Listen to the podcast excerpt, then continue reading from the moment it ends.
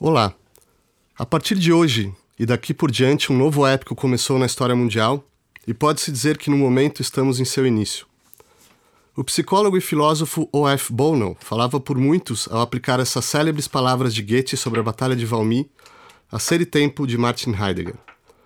Com seu vocabulário singular e um estilo que oscila entre o êxtase e a exasperação, o livro mesmerizaria o pavilhão acadêmico no período entre guerras ao denunciar toda a metafísica ocidental, de Platão em diante, como um grande esquecimento, articulando pela primeira vez os temas de fundo do movimento filosófico que estava destinado a ser o mais impactante de todos no imaginário cultural do século XX.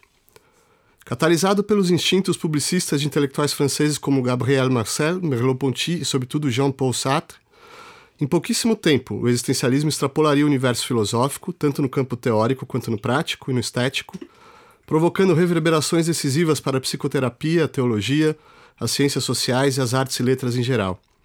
E hoje, não há pessoa no mundo que não tenha, ao menos uma vez na vida, enfrentado angústias existenciais. Como definir um fenômeno tão difuso e dinâmico? De fato, pode-se mesmo dar um passo atrás e questionar: teria realmente existido algo como uma escola existencialista? O próprio Heidegger recusava explicitamente a denominação, bem como Albert Camus Karl Jaspers e tantos outros tradicionalmente indexados como existencialistas. Para o crítico literário Otto Maria Carpo, o existencialismo foi, a um só tempo, uma filosofia, uma literatura e um clima de opinião.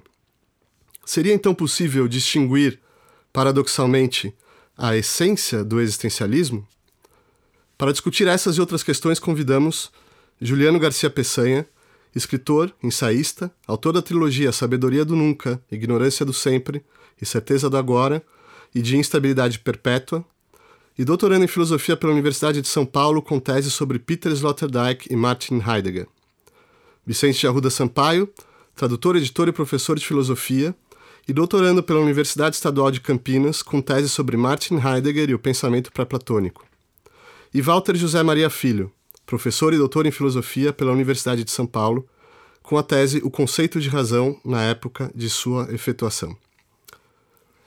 Walter Maria Filho, é, vamos começar com esse, esse pai relutante do, do existencialismo, Martin Heidegger. A gente encontra ele é, nos inícios né, da sua carreira é, em Freiburg, junto a, junto a Edmund Husserl, que é também o fundador de uma, de uma tradição filosófica, de, de um método, talvez, de, de fazer filosofia, conhecido como a fenomenologia. É, você pode descrever para gente o que, em que consiste a fenomenologia do Husserl? Bem, a, a fenomenologia do Husserl tenta, uh, grosso modo, uh, é, uma, uma, é um método de ver as ideias, ver o eidos. É uma, grosso modo, é uma maneira de se fazer com que as ideias platônicas sejam intuídas uh, como se fosse uma, uma, um objeto na nossa frente. Não é?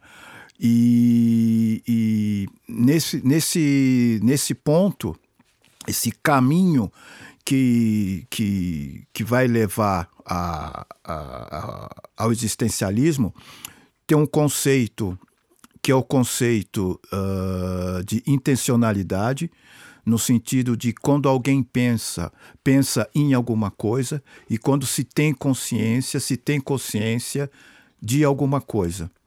Então significa que não há essa diferença entre sujeito e objeto. O que há é essa, essa é que o pensamento sempre está ligado ao objeto. Ele aponta para o objeto. Né? E, e a diferença que, o, que o, a, a entrada do, do Russell, a relação entre o Russell e o existencialismo, tem dois caminhos. Um é o caminho do Heidegger, que uh, no sentido de fazer uma analítica da existência a partir das conquistas da fenomenologia, não é? E, e no caso do, do Sartre, seria uh, aplicar a fenomenologia a fatos cotidianos da vida. Né?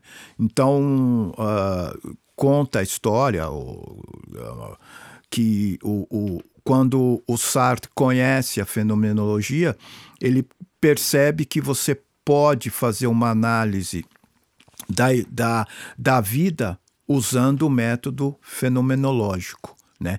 Uh, trazer o método fenomenológico a uma instância da vida, digamos, natural. Mas nessa medida que ele traz a filosofia para chamado mundo natural, ele já se afasta do Russell. Porque o método da fenomenologia, ele coloca entre aspas o mundo natural. Né? Tudo o existente é colocado em, em, entre parênteses, é, é, suspenso o natural, enquanto que a visão do Sartre é diferente. É no sentido de uma fenomenologia das relações imediatas entre as pessoas. Né? E o Hus e o, o, o Heidegger, quando ele vai examinar a questão da existência, ele vai examinar a questão do, do, da relação desse, do ser humano em relação ao ser. Né? Então, são, são, são duas uh, visões, uh, são dois caminhos diferentes de se ver a existência. Precisamente. Então, é, em 1927, é publicado justamente no Anuário Fenomenológico do Russell, é Ser e Tempo. É, Vicente Sampaio, a gente pode. A gente tem muito a, a, falar sobre esse livro, sobre a estrutura, método, estilo, mas justamente para falar sobre isso, um, vamos tentar conversar sobre as motivações fundamentais do Heidegger ao escrever esse livro. O que, que ele queria, né, principalmente com, com, com a ideia do ser e tempo. Eu acredito que Ser e Tempo é um livro é, que, segundo o próprio Heidegger, busca é, investigar mais a fundo uma frase do Aristóteles dita na Metafísica, que é a seguinte: o ser se diz de muitos modos, né? Toon é, polakos legeta em grego. E é, Heidegger sempre declarou que essa foi a grande inspiração dele para pensar. Esse problema do ser, que é o caráter é, que é o conceito, perdão, mais universal que existe, mas que, por outro lado, se manifesta de maneiras diferentes. O, além dessa inspiração aristotélica, existem outras. Existe a inspiração, por assim dizer, teológica, que vem da própria formação do Heidegger no seminário. Ele foi um homem que estudou para ser padre. E é, essas várias questões teológicas é, que, em larga medida, escapavam ao exercício filosófico da época, muito preso a uma filosofia de caráter epistemológico, questões propriamente é, transcendentais, no sentido de tratar é, da escatologia, dos limites da vida, da condição mortal do homem e assim por diante, também estão presentes nesse livro. Né? E, por fim, é, a, o próprio a, também é um elemento, um elemento de inspiração as filosofias da vida. É, Dilthey, né? É, o próprio Husserl, que de uma certa maneira dialogava com Dilthey e pensava uma teoria do conhecimento que fosse mais abrangente que a do neocantismo, que a do, da filosofia da época, estou me referindo aqui, obviamente, a passagem do século XIX para o século XX. Então, resumindo, é claro que seria possível elencar outras coisas, eu é, diria que são três as inspirações é, de Heidegger ao escrever Ser e Tempo. Primeira, a primeira é o pensamento aristotélico e a ontologia grega. O segundo é a, teolo a teologia e o pensamento místico.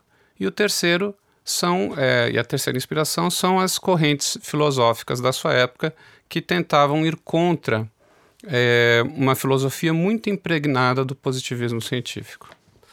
E é um livro que é, é inacabado, né? é um projeto de, de, de, um, de, uma obra maior, esse seria só o início. É, agora, Juliano Peçanha, dentro dessa, dessa exposição que o Vicente acaba de fazer para a gente, uhum. se a gente olha o livro, a estrutura né, do livro, a, primeira parte diz análise preparatória fundamental do design. Né, a, a, segunda parte, design a temporalidade. Né? Eu, uhum. eu sei que é um termo que dá trabalho aos tradutores, uhum. É, mas parece ser muito fundamental né? para esse livro. O que, o que é exatamente essa, esse conceito, né? esse termo de design? É, eu é, também dialogando com os dois colegas aí, né? falar também, é, responder isso e acho que um pouco, né, que muitas pessoas falam, bom, Heidegger e Russell Muitos advogam uma continuidade, outros dizem que é uma ruptura, né? Tem uma biografia interessante do Heidegger, Hugo Ott, né? E lá, é uma anedota, mas que diz que no volume de Ser e Tempo que o Russell tinha, tá tudo um, com um ponto de interrogação, né? E que tem uma carta, não sei por quem que o Russell escreveu, não tenho nada a ver com a genial a cientificidade do meu aluno Martin Heidegger, né? Então, quer dizer, para o Heidegger como se o, o Russo estivesse ainda dentro de um ponto de vista tradicional da, da filosofia, dentro dessa herança platônico-grega, né? E o Heidegger, um, ele, ele, ele, até diz isso, que o, que o mestre dele, Russo, não tinha a angústia da história, o, o senso da historicidade. Fazia filosofia da maneira tradicional, guiado assim por uma, uma ideia de um ver teórico, né, que vai contemplar essências, né, que seria o ponto de partida grego. Assim, eu estou sentado numa poltrona e identifico itens de, de, de, de a, a, essência das coisas pela aspectualidade delas, né?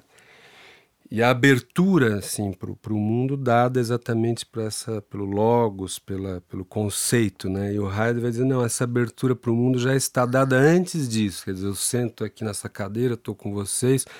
Não é que eu estou discriminando ocularmente entidades, né? Eu estou me movendo assim, sentando, né? Então vejo é uma ruptura do, do, do Heidegger com o Russo nesse sentido do tudo que é essencial para o olhar husserliano, o Heidegger está desconfiando, né? Quer dizer, no que você me perguntou sobre esse Dasein, né? Sobre Isso é uma coisa que todo mundo tira sarro, né? Pois é. É o estar aí, né? Que é uma gíria dos anos 70, estamos aí, né? Que é essa essa ideia de uma, de uma abertura para o outro, para mim mesmo e para o mundo, essa tríplice abertura, onde o canal dela não é teorético, né? não é da... então eu já estou aberto para mim mesmo, que possibilita uma analítica da existência, sei lá, uma... até fazer uma análise, né? para o outro e para o mundo. E essa abertura ela é, uh, vamos dizer, a minha maneira de ser, né? É, Vicente quer falar. Não, só pegar o gancho do Juliano, que colocou muito bem essa diferença entre o Husserl e o Heidegger, que eu acho importante, só para marcá-la. Como ele colocou, é, a fenomenologia do Husserl ela é essencialmente transcendental e teórica. Então, ela analisa, a, a princípio, sem preconceitos, a, as experiências diretas, tentando se libertar de certos pressupostos da psicologia, da lógica, para chegar a conceitos mais solidamente a priori, ou seja, anteriores da, à experiência, que estruturam a experiência. Mas a visão do Husserl é essencialmente mentalista, por assim dizer, num sentido geral, não técnico. Ou seja, ele busca elaborar as, os conceitos fundamentais que estruturam a consciência do ponto de vista lógico. E o que o Juliano colocou com muita felicidade, que é fundamental, é o seguinte: o Heidegger rompe com esse paradigma e muda a perspectiva.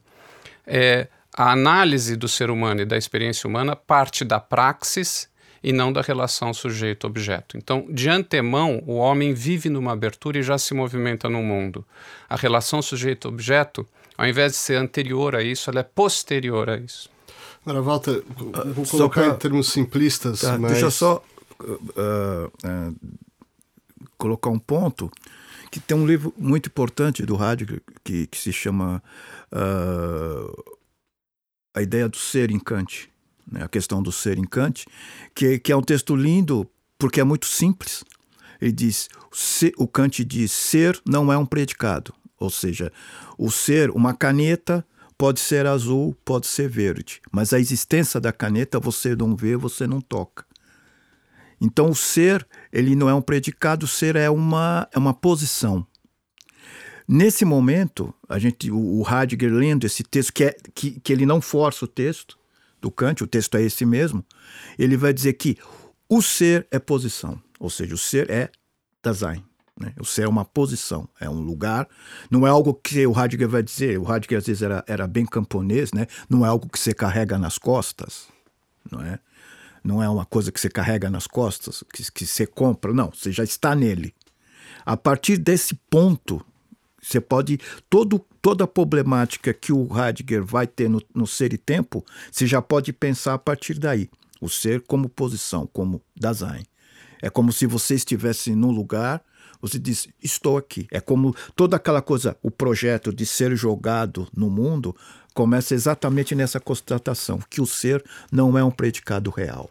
É, eu estou acompanhando essa discussão e eu, eu queria perguntar para vocês se quando a gente faz essa, essa, essa comparação entre Russell e Heidegger, eu poderia dizer em termos simplistas que a gente está fazendo, eh, a gente está vendo uma posição essencialista por parte do Russell e já uma atitude existencialista por parte do Heidegger, ou não é exatamente assim?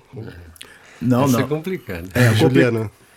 Não, essa é difícil responder, vou tentar passar também a bola para os colegas, né? E até uma parte interessante que acho que um dos primeiros livros na França sobre Heidegger e Russell não é, não tem a ver com o Sartre, com essas questões, é do Emmanuel Levinas, acho que é de 36, é um livro muito bom, que mostra que ele, ele é, chama Descobrindo a Existência com Russell e Heidegger. Você vê que ele tinha entendido tudo no momento onde o pessoal não tinha ainda digerido, né? Inclusive toda essa diferença aí, né? Eu não sei, para mim, né, até no, no folclore heideggeriano, dizem que o, o, Russell, quando ele viu o Heidegger lá na, nos corredores de Freiburg, ele tinha um pouco de medo do aluno dele, Martin Heidegger, tinha um olhar assim mais... Eh, esse tipo, o Russell vinha da geometria, né, da matemática, o Heidegger era cheio dessas questões do, do relógio epocal, né? Angústia, né? Quer dizer, tudo aquilo que o ver husserliano fenomenológico via, para o Heidegger esse ver, é, ele era cego para as coisas que era necessário ver. Por exemplo, o, modo do dar-se originário dos entes é como é, instrumento, como o Vicente falou, né? Então não é como algo meramente dado, que é de onde partia a fenomenologia husserliana, né?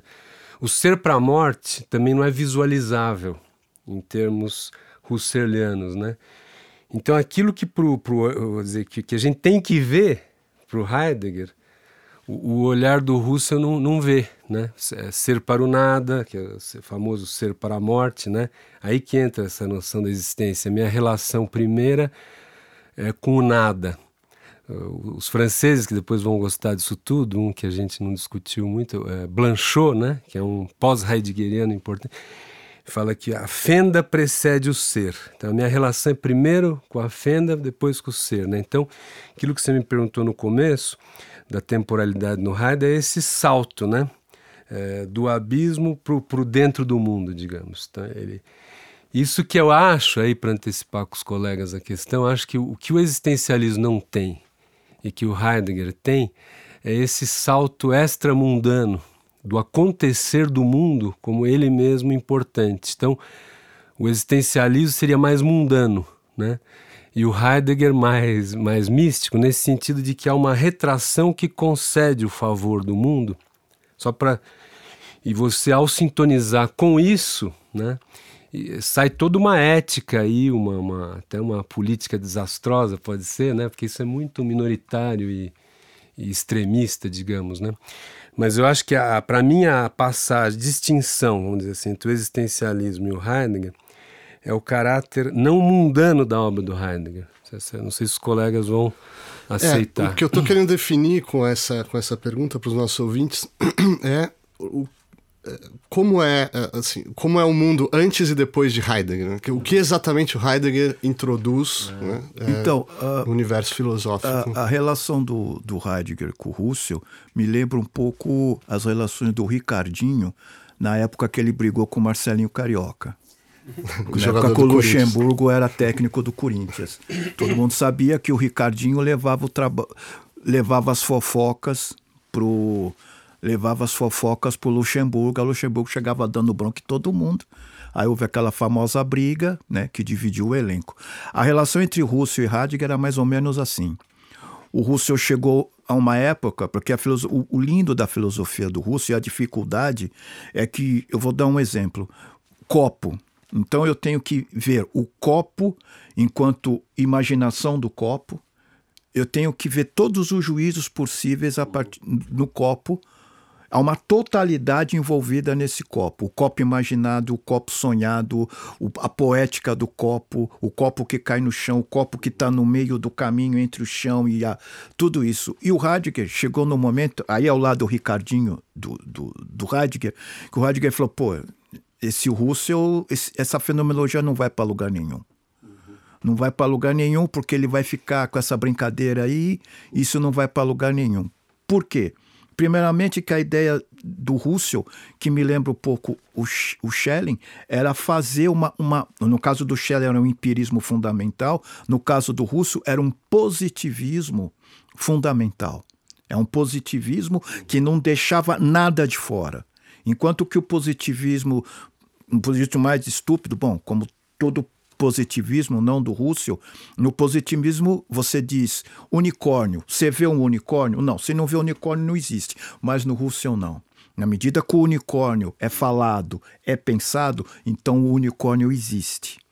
O unicórnio é, é algo que existe, eu posso provar a existência do unicórnio pela imaginação das crianças, que existe então o unicórnio sonhado.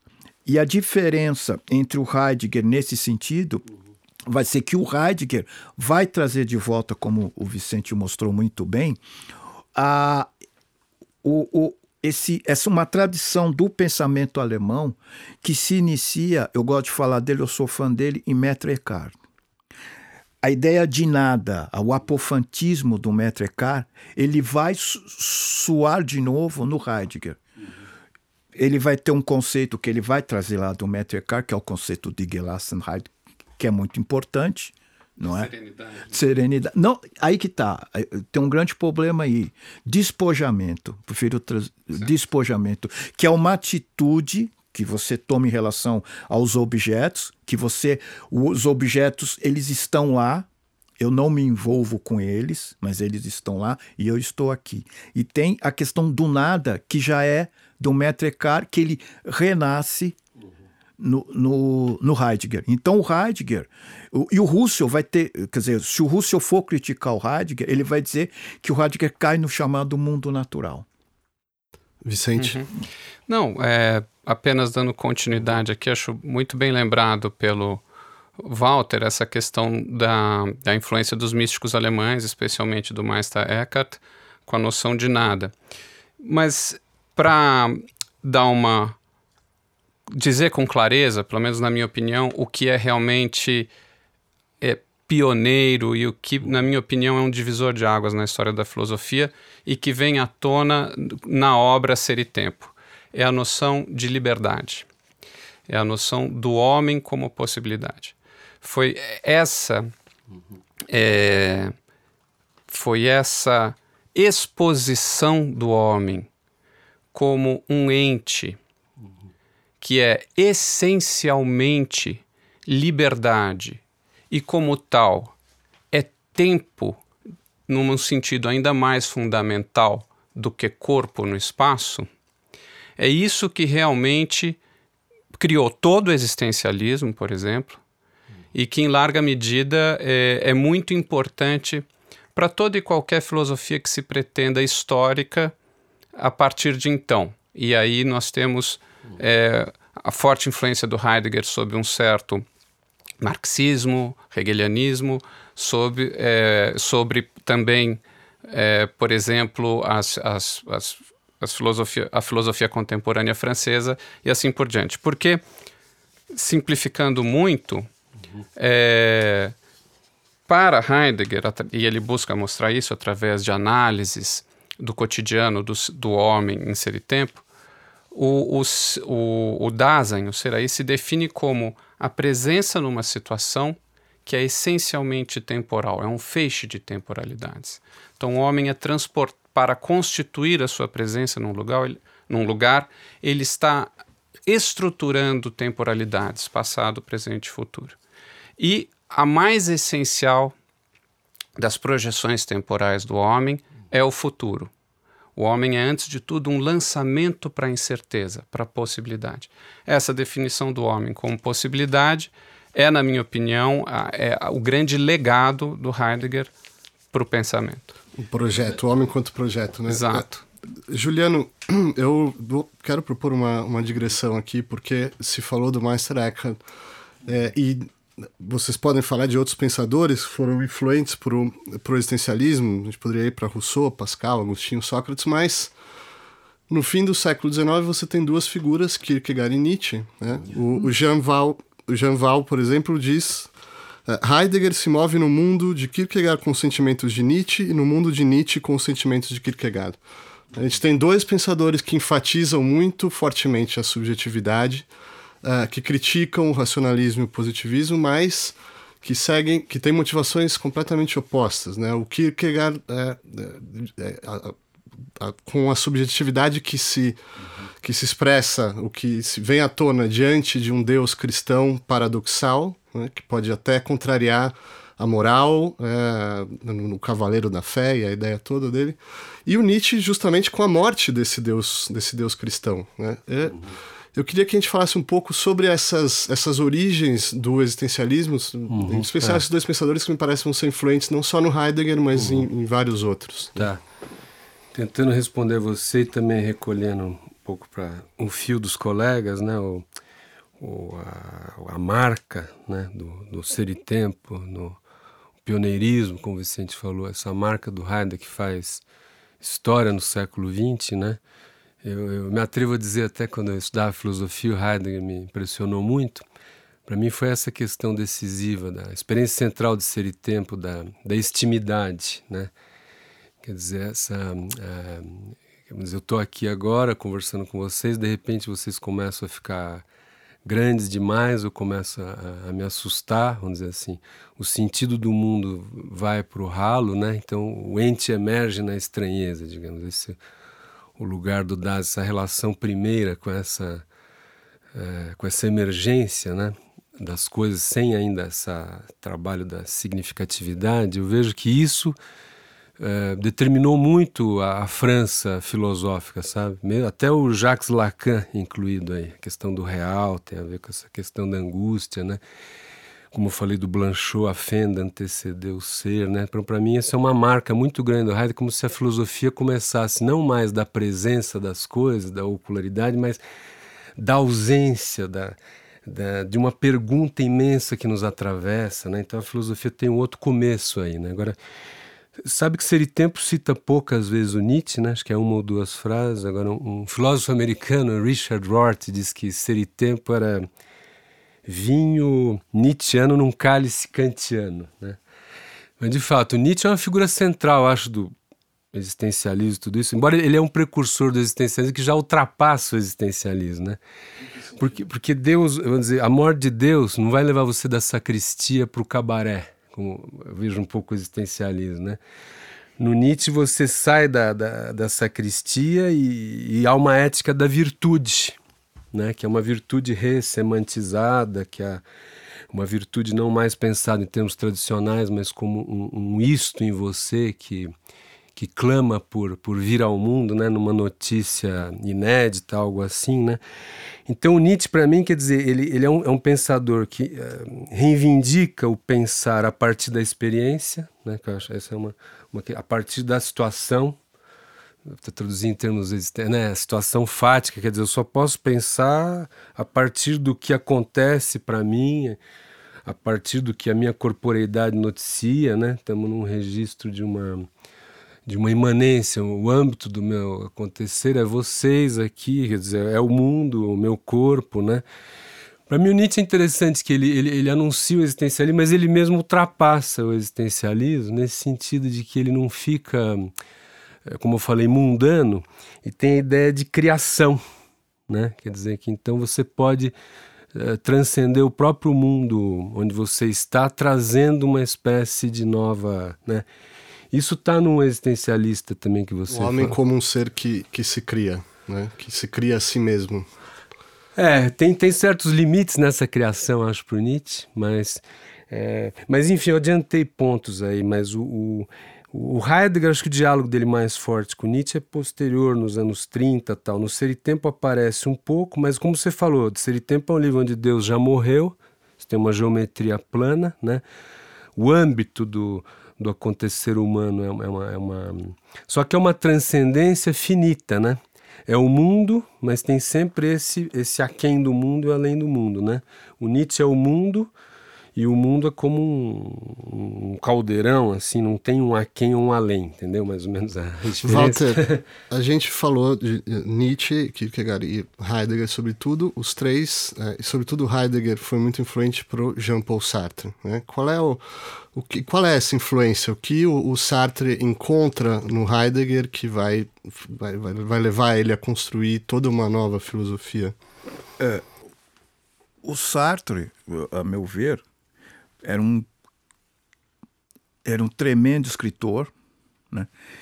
E assim, sob o ponto de vista uh, uh, digamos histórico, não no sentido forte da palavra, uh, ele trouxe a ideia dele, é, ele trouxe a filosofia alemã para o âmbito da filosofia francesa. Pegamos então o tema da liberdade. Pegamos lá no Kant. Quer dizer, o Kant, estou pensando no Kant da terceira antinomia da crítica da razão pura, onde ele diz que o homem são duas causalidades, o ser humano é vazado por duas causalidades, a causalidade física a causalidade inteligível. Na causalidade física, que é empírica, ele está sujeito às intempéries do mundo fenomênico. Enquanto ser livre, ele tem uma causalidade inteligível que não tem nada a ver com essa causalidade do mundo empírico. Então Kant coloca a liberdade fora do âmbito do empírico, do, do, do factual. A partir do Kant, essa ideia de liberdade fenomenologicamente, a gente coloca o Russell, a, a, a, liberdade, ela abre asa e vai se corporificando vai se tornando corpo e o sujeito vai trazendo para o seu corpo essa liberdade. E essa liberdade, com todos os problemas que ela tem, ela vai se tornando factual. Né? Então, quando o Sartre entra, ele já, já traz com ele essa, essa crítica que se fazia o Kant através do Hegel e principalmente do Fichte. Né? E a fenomenologia o ajuda a a trazer essa liberdade para o sujeito e, e, definir o sujeito ontologicamente como liberdade. Vicente. É, achei excelente o que o Walter colocou, é, até para estabelecer semelhanças e diferenças entre Sartre e Heidegger. Eu acredito que existem dois textos que dialogam diretamente um com o outro e que são é, emblemáticos para estabelecer essa diferença. Um é o texto de Sartre, é, o existencialismo é o humanismo. E o outro texto é um de Heidegger, que, no fundo é uma resposta a, a, Sartre, mas é um texto que também vai muito além e faz um grande resumo do pensamento de Heidegger, inclusive na sua fase já mais tardia, que é o texto Carta sobre o Humanismo. Né? É, colocando, são dois textos muito densos, né? Mas o que me parece claro é que quando o Sartre diz no seu texto, O Existencialismo é o Humanismo, o seguinte: para os existencialistas, a essência precede, perdão, a existência precede a essência, ele está falando que existe uma anterioridade absoluta, fundadora da liberdade total do sujeito. E isso seria a pedra fundamental da sua filosofia.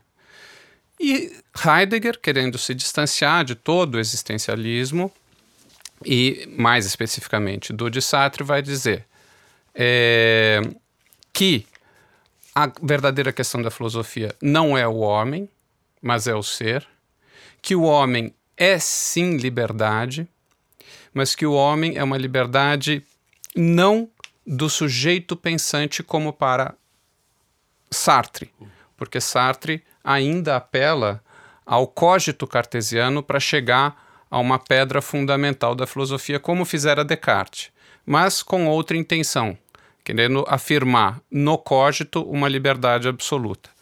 E isso seria, para Heidegger, um subjetivismo. Isso seria ainda preconceito metafísico, acreditar que o homem se reduz a um sujeito, lembrando que sujeito é um resto no sentido etimológico, né? Não um resto no sentido ruim da palavra, mas uma espécie de de hipokeimenon, é uma espécie de algo que subjaz atrás do que não é possível é, ir, portanto, algo de onde se deve partir. E, e Heidegger é contra essa ideia. A noção de sujeito ela já é uma construção histórica do pensamento metafísico. Anterior a toda qualquer noção do sujeito, nós temos o quê? Nós temos aí, nós temos a experiência concreta da situação. Agora, a gente pode, eu quero propor aqui a gente eh, continuar nessa linha, mas fazer um pouco uma sociologia do existencialismo, por assim dizer, porque você falou do, desses dois textos e um, o existencialismo é o humanismo do Sartre, inclusive é uma conferência que ele faz para muitas pessoas em, em 47, se não me engano, no momento em que o existencialismo já é já tem uma penetração social e cultural muito grande, né? Como que essas ideias que é, podem parecer tão densas né, para um, um ouvinte comum vão, vão ter esse impacto que tiveram é, na, na, cultura europeia, depois ocidental, Juliano? É. Vou ver se eu consigo pensar isso enquanto eu termino uma resposta anterior no, no Vista, né? Que é essa relação Sartre-Heidegger, para mim, mais leitor de, de Heidegger, né? É, é, parece um ponto interessante essa da que o Heidegger é como se fosse ultrapassar o antropocentrismo metafísico, né? Quer dizer, se, se, se, eu se nós somos euzinhos e, e, nosso horizonte é o mundo, a gente estaria no mundo de hoje numa situação de, de, de formigões ou, ou, gafanhotos do mundo, né?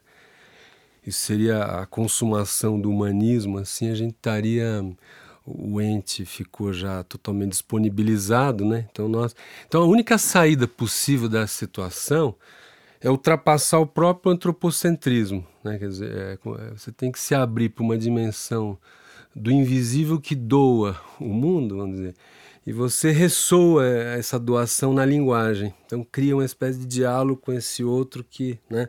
Esse pro Heidegger seria a única tarefa aí para sair do, da destruição, vamos dizer assim, né, que ele via, né?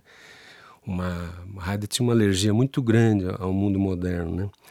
E o Sartre está ainda nesse mundo subjetivo, cartesiano, como o Vicente falou, né? Então, Muitos leitores de, de Ser e Tempo consideram o Serionado uma leitura metafísica do Ser e Tempo. Né?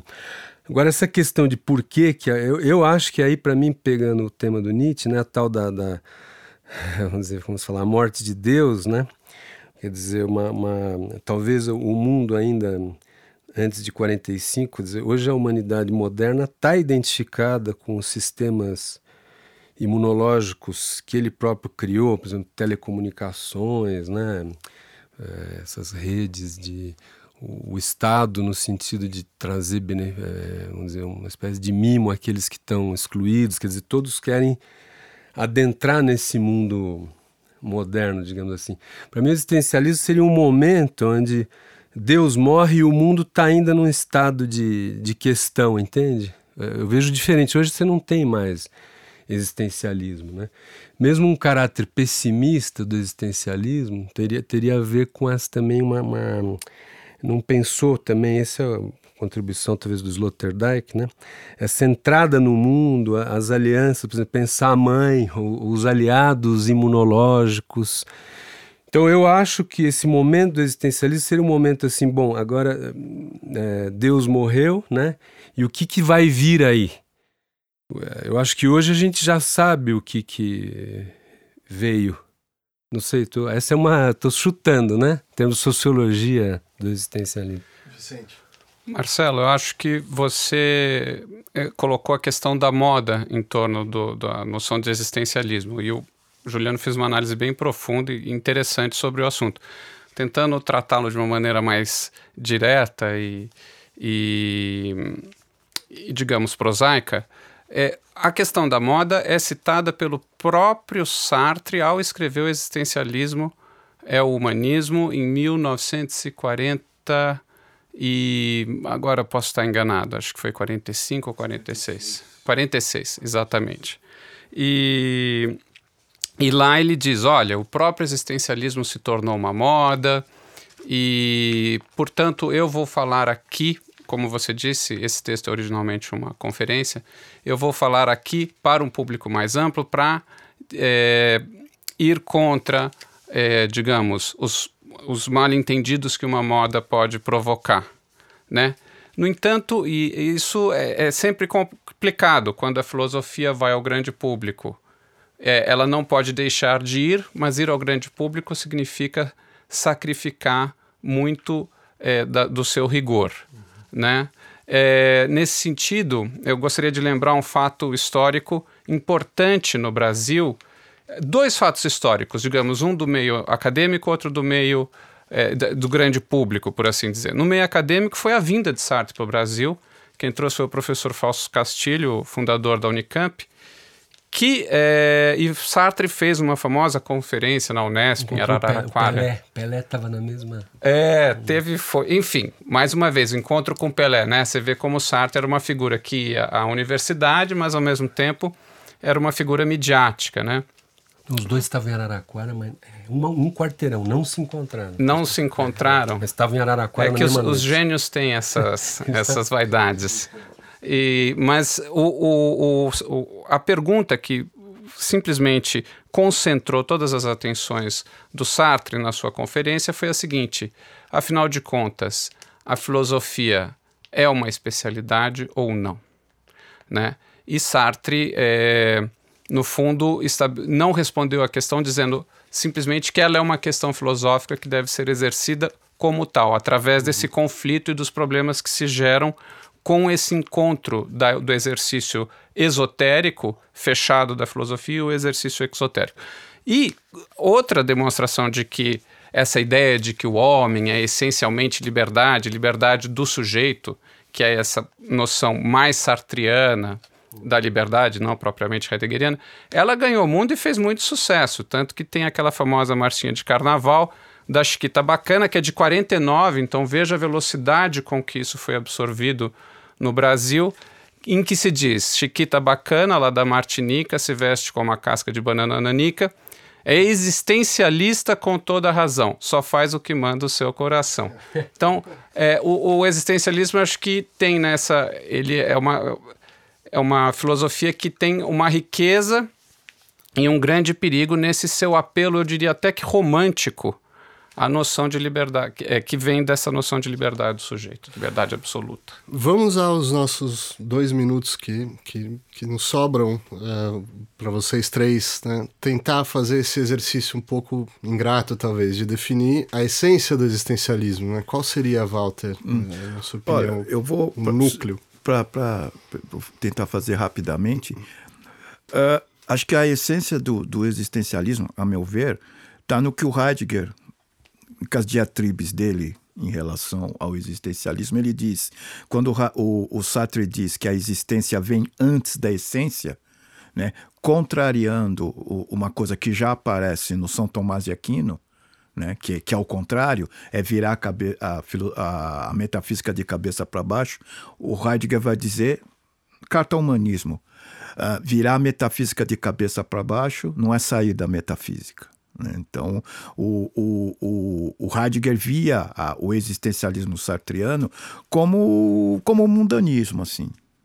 Como mundanismo, algo mundano para fazer sucesso e tal, né? Porque o, o que o Heidegger... Aí que vem o segundo Heidegger, né?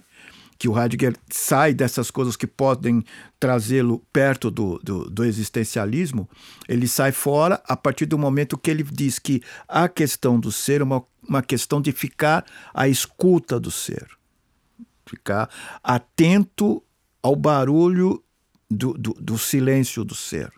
Né? E nessa medida ele faz uma. Ele, ele, ele, ele sai fora do existencialismo, né? mas, ao mesmo, mas ao mesmo tempo ele mantém uma, uma essência da relação entre o silêncio do ser, o tempo, o silêncio e o tempo. Vicente. Bom, o existencialismo para mim é um ismo que é, gera muitas correntes de pensamento a partir da leitura do Heidegger. Então, o existencialismo é um conceito frouxo, para ser bem sincero. E por isso que a gente teria que conversar aqui horas. Juliano. Não, para mim, para concluir, só me veio uma coisa assim, né? Que hoje em dia os, estudantes de filosofia, né? Só existe esse meio intramuros, né? Não fumam mais, não bebem, né? Querem ser competentes como o professor, é, querem logo um emprego, né? Então, é esse mundo pós-existencialista, o mundo moderno que vingou assim é o mundo dos especialistas, dos competentes, né? E é isso que move a, o mundo, digamos, né? Essa força da explicação, da... Mas enfim, isso é um outro assunto. É só para concluir assim dizendo que eu acho que o existencialismo não teve é, posteridade assim nos dias de hoje, nesse sentido que eu acho que Talvez ali algo estava em decisão ainda pra, em termos políticos, sei lá. Né? Hoje acho que há uma decisão que já vem levando a humanidade numa certa direção que já está tomada. Ok, a existência segue adiante, mas o nosso tempo acabou. Obrigado, Walter José Maria Filho. Obrigado, Vicente Sampaio, Juliano Peçanha. Obrigado por ouvir. Até a próxima edição.